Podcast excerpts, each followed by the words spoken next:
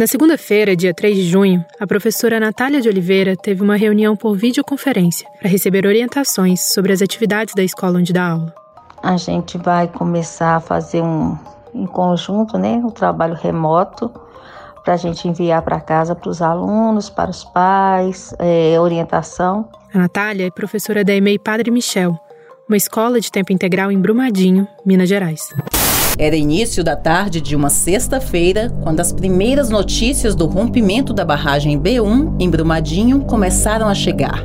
A mineradora Vale, que operava a barragem, estava mais uma vez no centro de um desastre ambiental e humano de incalculáveis proporções.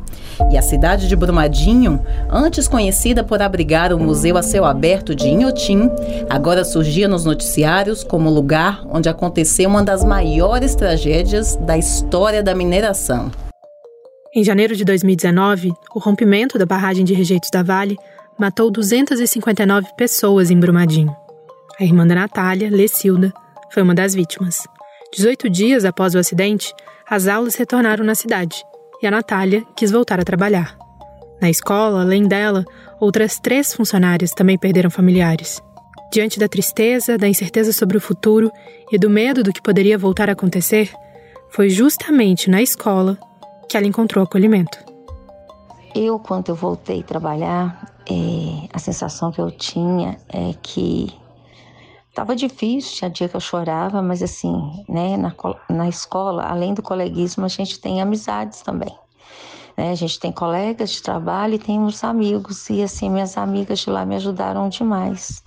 E quando eu estava com as crianças, é, são crianças pequenas que precisam da atenção da gente, então isso me ajudou a ocupar minha mente, a ocupar meu coração. As palavras da Natália fazem a gente pensar sobre a vontade de que a vida volte ao normal.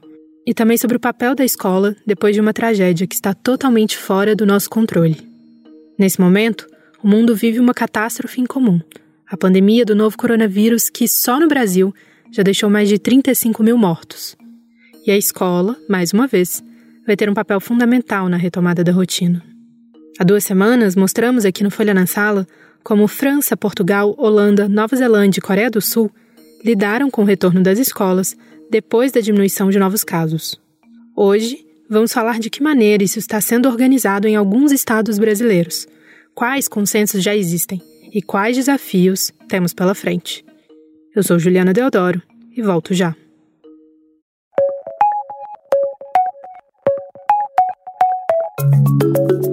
Com a pandemia em curso e números de contaminados e de mortes crescendo a cada dia, pode parecer precipitado a gente falar em volta presencial das aulas no Brasil. Segundo o consórcio de veículos de imprensa, mais de 710 mil brasileiros foram infectados na pandemia. Nas últimas 24 horas, foram confirmados 19.631 novos casos e mais 849 óbitos. 37.312 vidas se perderam num intervalo de 83 dias. Mas na verdade, não é. Porque a gente pode não saber quando, mas sabemos que a volta vai acontecer. E quando esse momento chegar, precisamos estar preparados para todos os problemas que vão surgir. No início de maio, a ONG Todos pela Educação lançou um estudo em que aponta questões que precisam ser levadas em consideração pelos governantes no planejamento da volta às aulas. No documento, eles falam sobre os impactos emocionais em alunos e professores, sobre a possível defasagem na aprendizagem e o aprofundamento de problemas como a desigualdade e a evasão escolar. Para propor soluções, eles foram atrás de iniciativas em outros países e de estudos sobre o retorno do ensino após tragédias naturais, de saúde e conflitos políticos. Em Brumadinho, as aulas atrasaram uma semana na volta das férias e a Vale contratou psicólogos para atender alunos e professores. Eu perguntei para o Gabriel Correia, gerente de políticas educacionais do Todos pela Educação, o que, levando em consideração todos os desafios adiante, seria mais importante no planejamento para a volta. Olha, em termos de importância é difícil, porque são muitos, esses fatores são muito importantes, mas em termos de ordem até cronológica de planejamento, a gente pode falar que um primeiro passo fundamental é, junto com a saúde, estabelecer quando as voltas às aulas vai acontecer, né, é, e como isso vai ocorrer. Então, quais são as medidas sanitárias e de higiene que a gente vai precisar nas escolas para não colocar em risco os alunos e os profissionais é, de educação que estão lá na escola. De fato, a primeira preocupação de todos é com a segurança. Vai ter, vai ter a distância e vai ter também a máscara, o álcool em gel, vai ter que lavar as mãos frequentemente. Essa é a Bia, de 10 anos, que mora em Brasília e está no quarto ano da escola Classe 102 Sul. A gente vai ter que se acostumar com certos horários, vai ser mudado certos horários, e aí a gente vai ter que saber o horário de ir no banheiro para não aglomerar muita gente e o horário do almoço, que é o horário que mais tem aglomeração, todo mundo fica junto. E essa é a Irlane, de 19, que é de São Luís e está concluindo o ensino médio no Centro Educacional Estefânia Rosa da Silva. As duas parecem adivinhar como será o futuro das escolas em que estudam.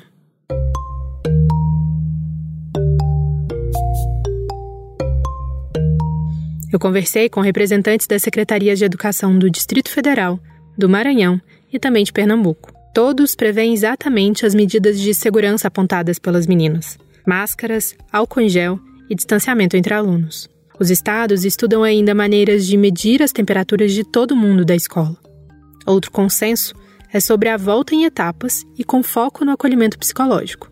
Quando for permitido, devem retornar primeiro gestores, depois professores e, por fim, alunos. Mas não todos os alunos. Em São Paulo, a volta às aulas será feita de forma escalonada e regionalizada, com a retomada das atividades presenciais inicialmente para apenas 20% dos estudantes. No Distrito Federal, no Maranhão e em Pernambuco, os primeiros a regressar serão os do terceiro ano do ensino médio. Ana Selva, secretária executiva de Desenvolvimento da Educação de Pernambuco, afirma que a decisão leva em conta o Enem. Enquanto os demais estudantes, querendo ou não, a gente tem ainda tempo na educação básica para que a gente possa estar, tá, vamos dizer assim, reorganizando as aprendizagens necessárias, refazendo reforço escolar, fazendo toda uma série de iniciativas que são voltadas para a garantia dos direitos de aprendizagem, a gente sabe que os, os, estudantes do terceiro ano, ou da EJA médio, ou de qualquer que estejam, nas, vamos dizer assim, no ano do Enem, eles estão muito mais pressionados pressionados por uma data do Enem. Então, eles não têm, entre aspas, eles não têm, talvez, nem o direito do ano letivo completo. Certo? Por quê? Porque a data do Enem é a data do marco. Já Davi Nogueira, coordenador do programa Escola em Casa do Distrito Federal, levanta outro motivo para essa escolha, mas já prevê uma exceção. Nós optamos pelo retorno do ensino médio porque entendemos que é mais fácil para o estudante do ensino médio usar máscara, é, respeitar e, e, obedecer às, às questões profiláticas, as questões sanitárias que, que serão impostas ali.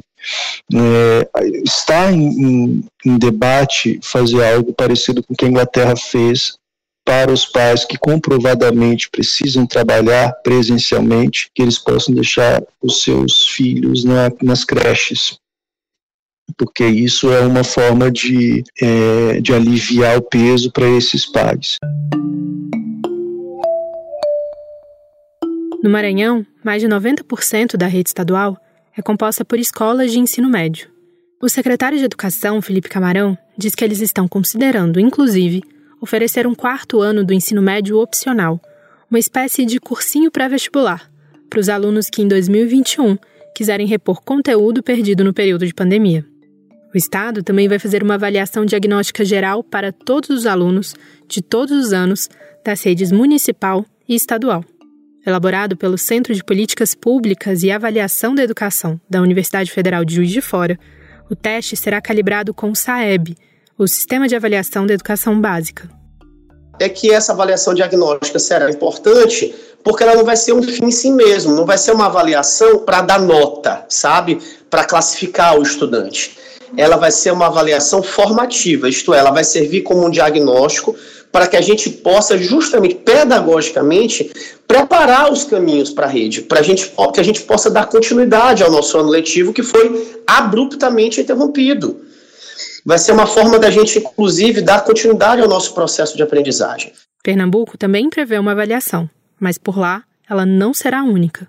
Então, na prática, os professores tiveram iniciativas diferentes, né, em função das realidades distintas que a gente tem aqui no estado, e aí, de fato, a gente não tem como passar uma régua e ter uma única avaliação para o estado inteiro, porque também não tem sentido eu submeter um estudante que não teve, por exemplo, um trabalho não presencial para uma avaliação. E a, e a partir dos seus resultados é que a gente vai poder organizar a questão da, do registro de aula dada entendeu? Em função das aprendizagens, porque assim, a gente tem aqui um foco muito importante, direito de aprendizagem do estudante, isso daí a gente não abre mão, né? Então a gente está buscando aqui uma, um, um caminho que a gente tenha valorização das iniciativas dos professores atreladas à apropriação de conhecimentos das aprendizagens dos estudantes. O que a Ana Selva está dizendo é que, com a avaliação diagnóstica de cada professor, o Estado vai saber o que foi aprendido pelos estudantes e, a partir desse resultado, vai computar as aulas dadas.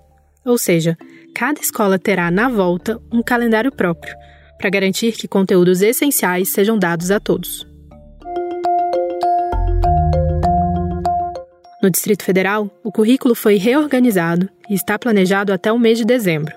De acordo com Davi Nogueira, coordenador do programa no estado, as mesmas atividades serão oferecidas para os alunos de cada série ao mesmo tempo, em três formatos diferentes: pela TV, pela internet ou impressas. Isso porque. Quando voltarmos no presencial, se tivermos de voltar de forma híbrida, ou seja, com parte dos estudantes apenas, o presencial já pode seguir esse mesmo planejamento. Então haverá um alinhamento do que está sendo dado no presencial, do que está sendo dado na televisão, do material na plataforma e do material impresso. Então isso nos permite caminhar mais ou menos no mesmo passo até dezembro. Então o estudante que faltar, que estiver doente, que estiver impossibilitado de ir à escola em algum dia, em algum momento, ele vai ter ali uma referência de teleaula sobre aquele assunto. O Davi conta ainda que, além desse planejamento até o fim do ano, a rede está se organizando também para fazer a reposição de aprendizagem para os próximos 5 a 10 anos, já que as principais perdas estão acontecendo no ensino infantil e nos anos iniciais do fundamental. No Maranhão, as crianças menores também são prioridade, afirma o secretário Felipe Camarão. É, Juliano, como é que eu vou recuperar a formação de personalidade de uma criança de 6, 7 anos que sofreu abuso sexual nesse período? Que não estava na escola para a gente poder dar acolhimento a ela, né? Que perdeu, assim, nutrição nesse período, ou seja, insegurança alimentar nesse período, que sofreu estresse tóxico nesse período. Aqui no Maranhão, o nosso maior problema na área da aprendizagem falando assim pedagogicamente, é o retrocesso. Por quê? Porque, infelizmente, no Maranhão a gente herdou um estado com mais de um milhão de analfabetos absolutos, tá? Absolutos. Absolutos. Ou seja, a gente tem na 17, 18% da população analfabeta. Então, nós não podemos exigir das famílias que eles alfabetizassem suas crianças ou ajudassem as escolas municipais a alfabetizar suas crianças se a família é analfabeta. Então, é impossível. Então, essas crianças continuam analfabetas. Já estamos indo para o 50 dia de suspensão das aulas e as crianças continuam analfabetas, sem estudar, porque não tem como estudar. De acordo com o IBGE, o Distrito Federal tem o maior IDH entre os estados brasileiros. O Maranhão está na 26ª posição, ou seja, em penúltimo lugar. Na conversa que tive com Gabriel Correia, da ONG Todos pela Educação, ele repetiu algumas vezes que a, a, crise causada pela pandemia, ela traz sim problemas novos, mas ela escancara problemas que já existiam antes.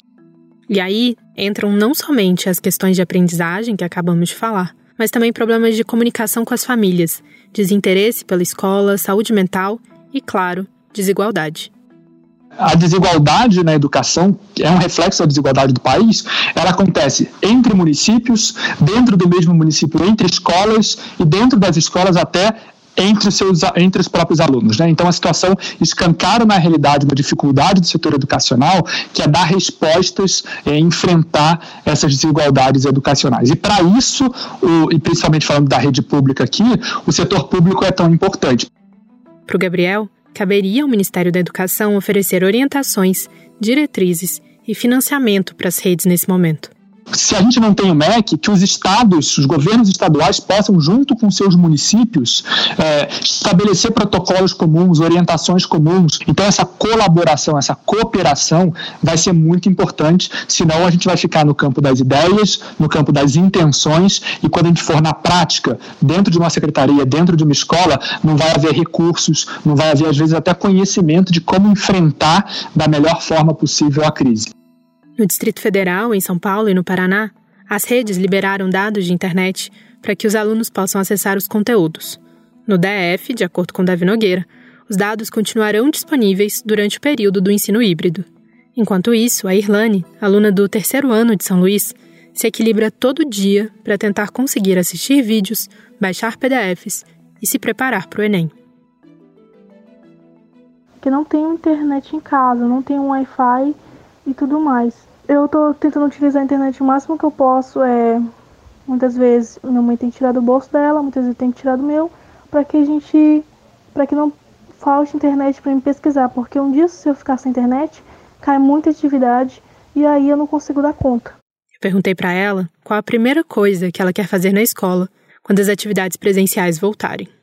A primeira coisa que eu vou querer fazer de início é tirar todas as minhas dúvidas em relação às atividades, como eu falei, né? realmente é uma das questões que eu mais tenho dificuldade. Eu preciso tirar pessoalmente com o professor.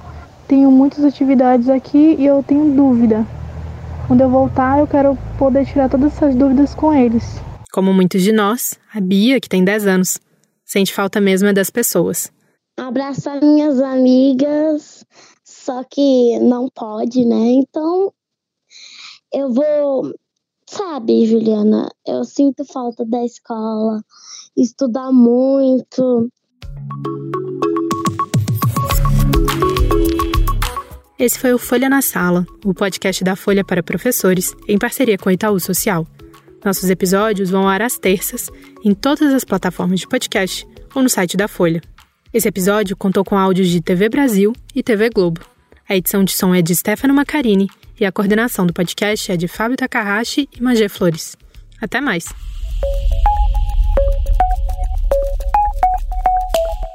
Para tecer uma educação de qualidade é preciso entrelaçar bons fios. O Polo, ambiente de formação do Itaú Social, valoriza os saberes, o diálogo e a troca de experiências. Conheça mais sobre o Polo em polo.org.br. Itaú Social.